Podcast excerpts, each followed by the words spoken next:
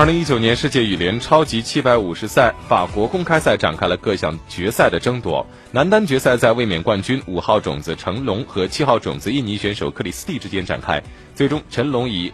二十一比十九、二十一比十二获胜，本赛季四进决赛，终于拿下了首冠。